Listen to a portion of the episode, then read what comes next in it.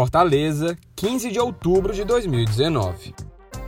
No momento que eu tava filmando aqui, ó, o prédio desabou aqui, ó. O prédio desabou, cara. Aqui na, na Tibus Cavalcante, em frente ao cliente aqui que eu tava, mas tu acredita? Ei, socorrista, Daniel! Socorrista! Há um ano, o Brasil acompanhava a tragédia do edifício Andréa. Na manhã daquela terça-feira, o prédio de sete andares, localizado no bairro Dionísio Torres, veio ao chão. Eu sou Diego Viana e esse é o Recorte.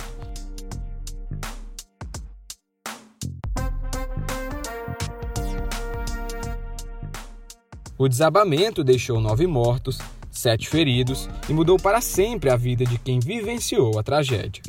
A operação de resgate das vítimas durou cinco dias e mobilizou mais de 500 pessoas, entre bombeiros e voluntários que atuaram dia e noite até que o corpo da última vítima fosse encontrado. A tragédia do edifício Andréa reuniu histórias como a de quem perdeu algum familiar no desabamento, as histórias de quem trabalhou na cobertura e no resgate e os relatos de quem conseguiu sobreviver. Um desses relatos é o do aposentado Clotário Souza.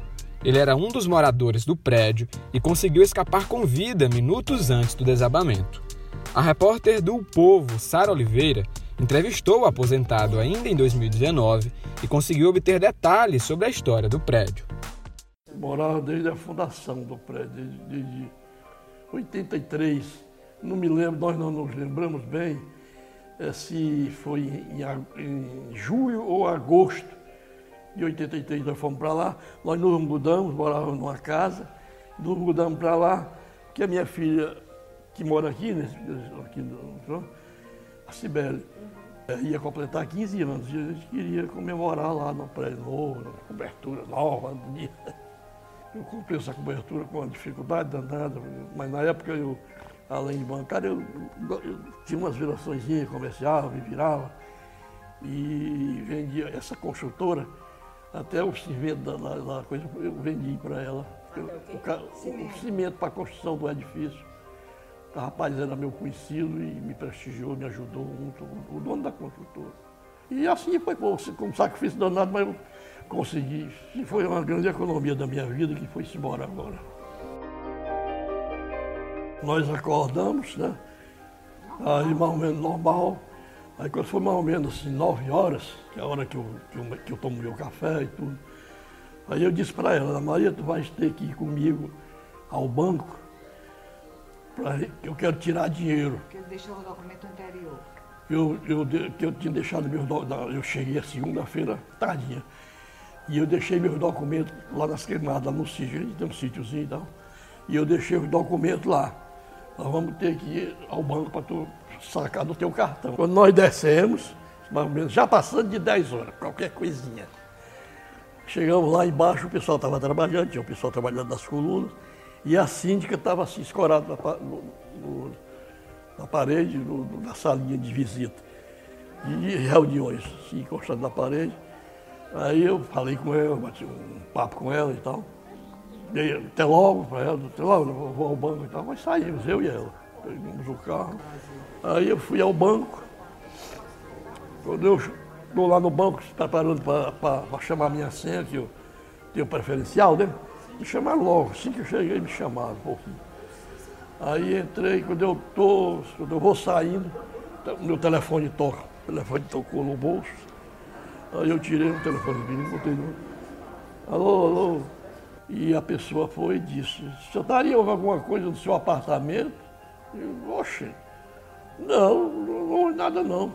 Acabei de sair lá, está com uns 10 minutos que eu saí de lá. Talvez 10, 15 minutos no máximo que eu saí de lá. Aí ele disse, pois está saindo aqui na internet e o seu prédio caiu. Ele conhecia que ele já tinha, ele trabalhava comigo. Está saindo aqui na internet que está seu prédio caiu, o seu Carlinho está chorando aqui, a Nívia, meu irmão, minha cunhada, estão chorando aqui, apavorados. Eu digo, pois, diga a eles que não chorem não, por mim eu, tô, eu escapei, e nós escapamos, não estamos nesse negócio não. Quem também esteve presente no local naquela ocasião foi o repórter especial do o Povo, Demitri Túlio. Eu conversei com o Demitri e busquei saber mais do olhar dele sobre o ocorrido. Oi, Demitri. Obrigado por participar do recorte. O que você lembra daquela manhã de 15 de outubro de 2019? Eu me lembro daquela manhã do dia 15. Olha, Diego, a, no dia 15, né, um, repórter do jornal o Povo, foi o, o André Bloch, repórter, editor, editor de esportes, ele é, foi o primeiro repórter, o primeiro repórter do, de Fortaleza a, a dar notícias sobre o desabamento. Por quê? Porque ele mora praticamente vizinho a, a, ao prédio, né, a poucos metros do prédio. E da janela do quarto dele, né, da, ou da janela de um dos, dos cômodos do, do edifício onde ele mora, ele viu toda a tragédia. Né? Ele não viu o momento do desabamento, mas viu segundos depois que aconteceu e começou a narrar isso. Então isso me marcou, porque ele foi dizendo. E no começo é, é, a gente pensava que, que é, não era uma tragédia é, é, de, dessa proporção que foi a tragédia do edifício Andréa, né?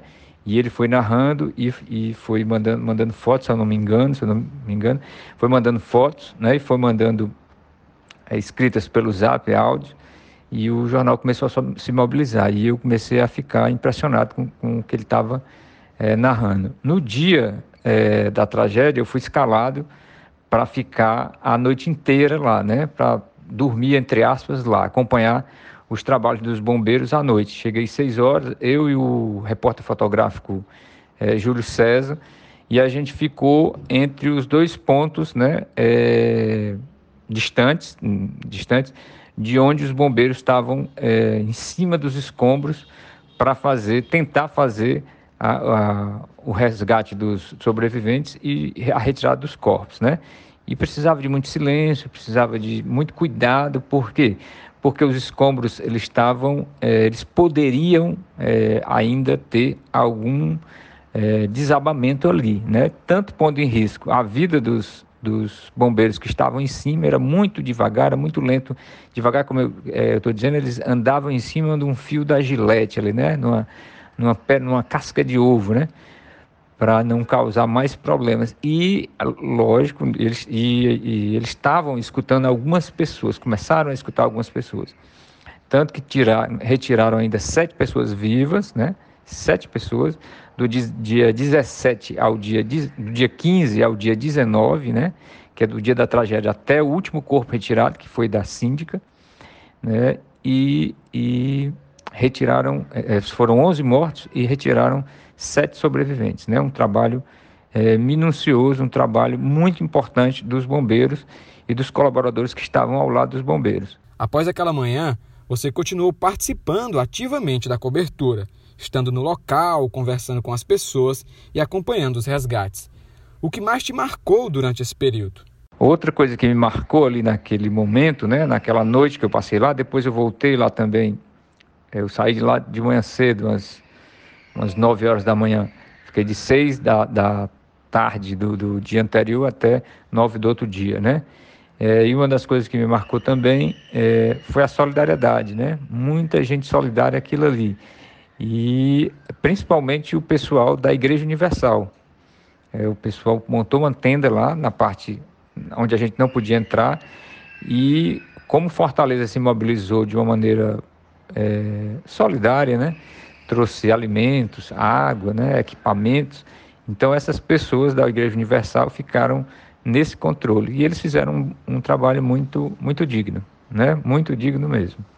É, eu até mudo um pouco a, a visão sobre a Igreja Universal assim nesse sentido, certo? Então isso me chamou a atenção. Outra, a, eu, voltei algum, ainda alguns dias, voltei com a câmera, voltei também para reportar reportar o que o que estava acontecendo ali, né? É, existia em Fortaleza, naquele momento, eu me lembro também que no dia 19 parece que destampou um sentimento ruim que estava que estava em mim, mas eu acho que a cidade ela estava entalada, né? A cidade ficou entalada com aquela tragédia.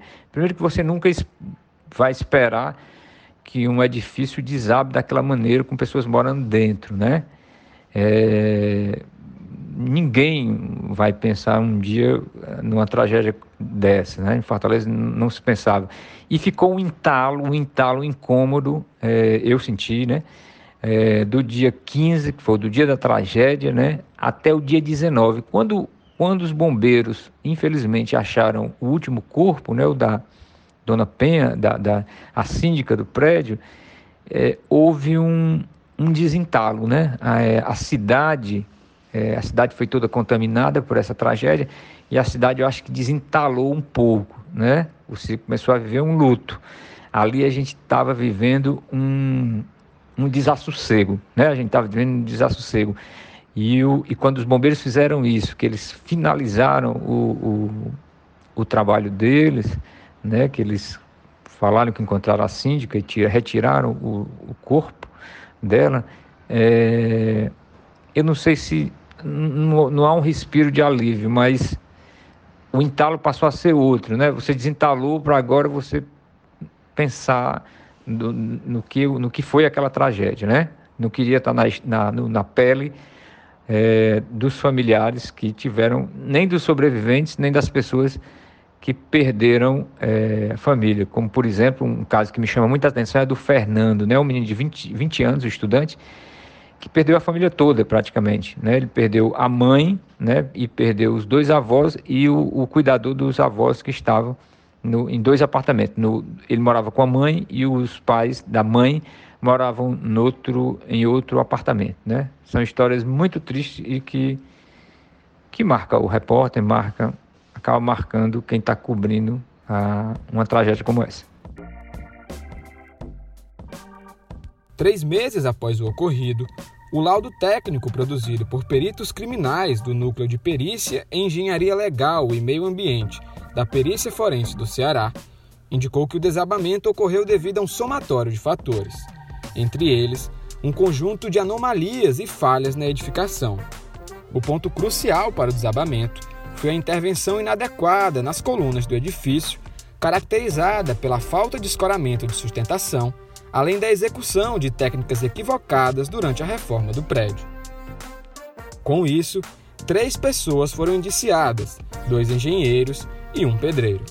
É, outra coisa que me marcou e depois eu fiquei pensando, você tem uma tragédia dos familiares, né, que das pessoas que sobreviveram numa sorte milagrosa, né? numa, numa história do destino que ninguém explica, né? ficar debaixo de sete andares e ainda assim escapar. Né? Isso é uma, é uma história que nunca a gente vai, vai explicar, é uma coisa quase de filme, ou sei lá, de uma ficção, mas foi real.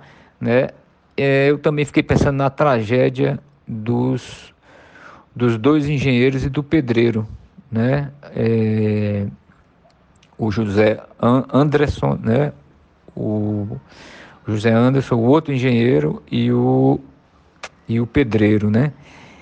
É, de, alguma, de alguma maneira, não. Eles também são impactados com essa história, e aí eu aqui não vou discutir a culpa ou o dolo dos dois, aí está sendo discutido, né? Inclusive tem uma matéria no jornal o Povo discutindo isso. A vida deles também é, não vai ser. A vida dele tam, também, ela não acabou, mas é, psicologicamente, a recuperação dessas três pessoas, eles precisam de um acompanhamento, né? Não estou inocentando ninguém, de jeito nenhum. É, e entendo o luto e a dor das famílias ou de quem sobreviveu. Esses caras, né, engenheiro, os engenheiros recém-formados, saindo da faculdade, né, para se reinserir no mercado, para se reinserir na vida, eles vão ter é, que passar por um tratamento psicológico muito, mas muito grande, né? Aí fica essa história de se descascou ou não as, as, as, as pilastras, os pilares, né? Se, se o fato de descascar é que teria ocasionado essa história, aí tem uma, acho que tem uma gama de fatores, né? Uma gama mesmo bem grande de fatores. Tem o é, tem as reformas do prédio, né, que foram feitas e não foram feitas. Tem o, o erro das escolas que os, os, os, engenheiros não trouxeram, talvez né, não trouxeram. Tem a, o CREA, que emitiu uma ART, né, uma, uma, uma autorização para a reforma da obra, tem a prefeitura junto com a Defesa Civil, porque não embargou aquele edifício, né?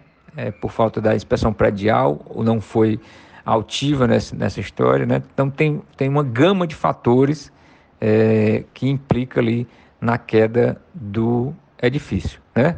Mas eu fiquei também pensando na loucura que é a vida agora, né? A, que é a parte psicológica, a parte emocional dos dois engenheiros e do pedreiro. 365 dias após a tragédia, o debate acerca da segurança dos edifícios na capital ainda segue. A repórter do Povo, Domitila Andrade, produziu uma reportagem sobre a situação das edificações na capital e o processo de fiscalização. Oi, Domitila. De acordo com a tua apuração, o edifício André somava 38 anos desde a sua construção e, no momento da queda, o prédio não contava com o certificado de inspeção predial. O que diz a lei municipal sobre a inspeção de prédios em Fortaleza?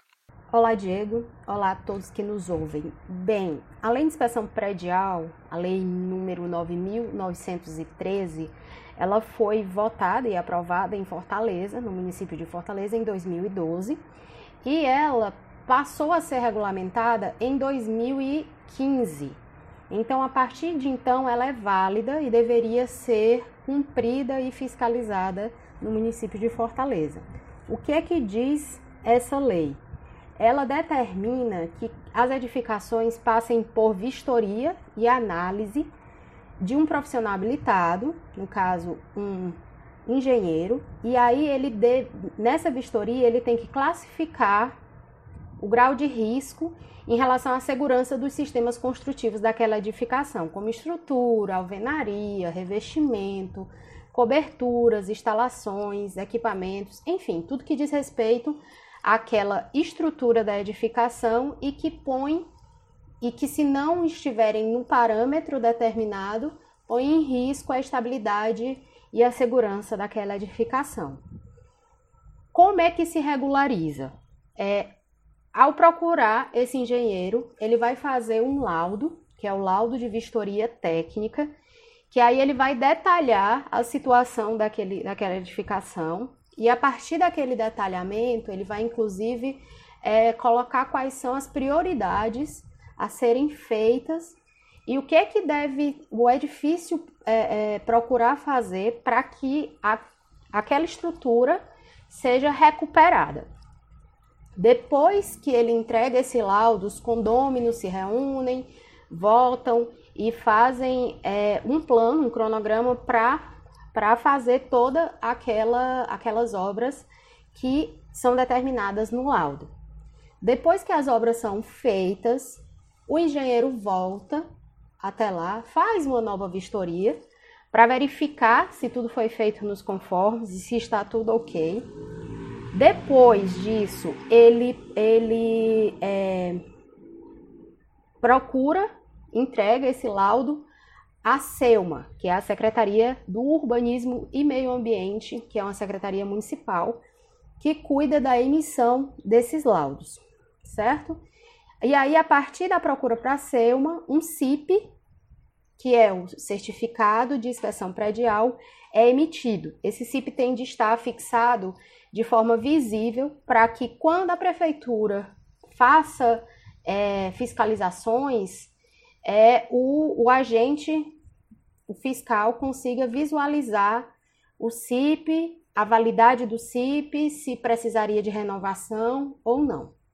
Pronto, assim se regulariza e assim está determinado pela regulamentação da lei.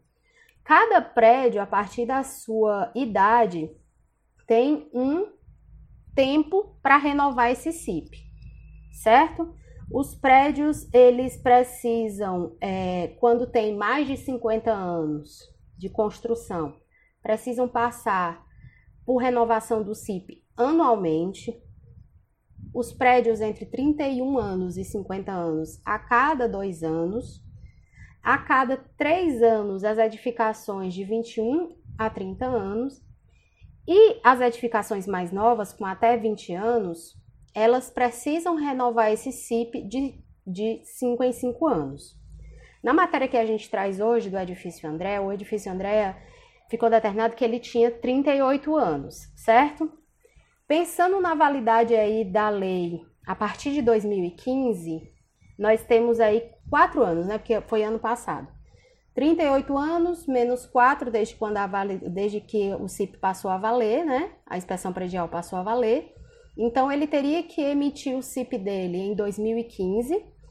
E como ele tem mais de 30 anos, ele teria que ter feito a renovação do CIP em 2017, ou seja, dois anos depois, e novamente em 2019, dois anos depois.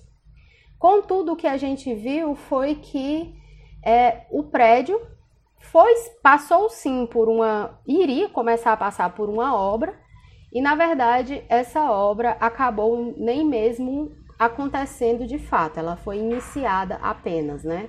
Foi feita a contratação e foi apenas iniciada essa obra quando aconteceu o colapsamento. Após a tragédia, quais providências foram tomadas e qual a situação das edificações com mais de 40 anos de construção. Então, Diego, uma coisa que é bom deixar claro é que emitir o CIP é feito através da prefeitura, mas é de responsabilidade do ente privado. Ou seja, dos administradores dos condomínios, dos próprios condôminos, dos donos daqueles edifícios, e é de responsabilidade do poder público quando for um prédio público. Quando não, quando for um prédio privado, é de responsabilidade do ente privado. Contudo, existe um papel que cabe à prefeitura, que, por ser uma lei municipal, que é o de fiscalizar. E aí o que a gente vê pelo que traz o Emanuel Mota, que ele é presidente do CREA, e pelo que traz o Paulo Feitosa, que é diretor do Sindipro, que é de síndicos profissionais, essa fiscalização não é sentida em Fortaleza. Essa fiscalização que deveria acontecer através da AGFIS, que é a Agência Fiscalizadora de Fortaleza, que é uma agência ligada à prefeitura, essa fiscalização não é sentida. Contudo, a partir da tragédia do André, foi feita uma movimentação em torno de uma regularização desses prédios. Como isso aconteceu? A partir do Ministério Público, foi criada uma comissão com vários entes, com representantes de CREA, representante de, de, da própria prefeitura, enfim, com, com, várias entidades que têm uma relação com essa, com essa ação fiscalizadora e com a execução dessa obra de com a execução dessa lei de inspeção predial. E aí, o que acontece é que o Ministério Público determinou que a prefeitura fizesse um levantamento de quantos prédios acima de 40 anos de idade tem em Fortaleza e que estão em situação de irregularidade. Ok? A prefeitura fez esse levantamento e os números são os que nós trazemos no material do jornal O Povo de hoje, dia 14 de outubro. Que números são esses? Em Fortaleza, nós temos 1.831 edificações irregulares sem a certificação de inspeção predial. E esses, esses 1.831 eles se subdividem né, entre 660 que são prédios é, residenciais e 1.171 que são edifícios é, comerciais. São esses os números. Por conta da pandemia, a prefeitura disse que um cronograma inicial, que era de fazer a fiscalização desses prédios anteriormente, não pôde ser feito por conta da Covid. Contudo, eles têm um cronograma para iniciarem as fiscalizações dessas, dessas, desses empreendimentos imobiliários, desses, desses, eh, dessas edificações, a partir da segunda semana de novembro, com um plano aí de fazer a cada semana 100 visitas a, essas, a esses prédios. Como é que funcionará isso? Eles vão até os prédios 100 por semana, 400 por mês, vão notificar quanto à a, a, falta, né, a carência desse, desse CIP, da emissão desse CIP, e vão dar 90 dias para que aqueles prédios se regularizem, ok? A partir da, desses 90 dias, eles retornam a esses prédios e verificam aqueles que não não passaram por não procuraram a regularização e não, não, não se regularizaram nesse período. E aí, o que é que é considerado é, o que é que é considerado infração, né? Não ter o CIP já seria uma infração. Não fixar o CIP é, em um local visível para essas fiscalizações também é considerado infração. Ter o CIP fora da validade, ou seja, ter emitido o CIP e não ter feito a renovação no período que é determinado. Não executar as adequações do laudo de vistoria feita lá pelo profissional habilitado no prazo e obstruir a ação fiscalizadora da prefeitura. As multas variam entre mil e cinco mil, podendo chegar a 10 mil, ou seja, o dobro, em caso de reincidência. Além de conversar com a Domitila sobre o processo de fiscalização, eu também conversei com o colunista do o Povo, Érico Firmo, sobre o histórico e a aplicação da lei de inspeção predial. Oi, Érico. Eu gostaria que você avaliasse o histórico e a aplicação dessa lei na capital. A lei da inspeção predial ela foi aprovada em 2012. A prefeita ainda era na época a Luiziane Lins. E foi regulamentada em 2015. Nesses cinco anos de lá para cá, tem sido sistematicamente adiada a fiscalização, a aplicação de multas por descumprimento. E o motivo é uma pressão muito grande que existe de condomínios residenciais e principalmente de prédios comerciais, que são a maioria dos que estão em situação irregular perante os órgãos fiscalizadores. É, eles argumentam que o custo de inspeção dessas averiguações é muito elevado e aí ia impactar no condomínio, pago pelos moradores, no caso das residências. É, nos prédios comerciais as taxas cobradas ficariam muito caras e aí por isso tem sido feito um lobby muito intenso nesse período que tem conseguido adiar a efetiva aplicação dessa lei. Se ela estivesse em vigor, poderia ter sido evitado o desastre do André, por exemplo. E aí, qual o tamanho do prejuízo? Obviamente, dos proprietários que perderam seu imóvel e principalmente das vidas que se perderam. No, no aspecto material também, o prédio que desabou e aí teve de ser totalmente demolido na Maraponga, quatro meses e meio antes do Andréa. Então, qual o tamanho desse prejuízo? O custo da inspeção predial, ele realmente existe, também é alto em taxas que já são caras, né? Custo de condomínio, enfim mas é uma despesa necessária. O recorte de hoje vai ficando por aqui. Se você quer ter acesso a conteúdos como reportagens especiais, séries, docs e livros, assine o Povo Mais. Até a próxima!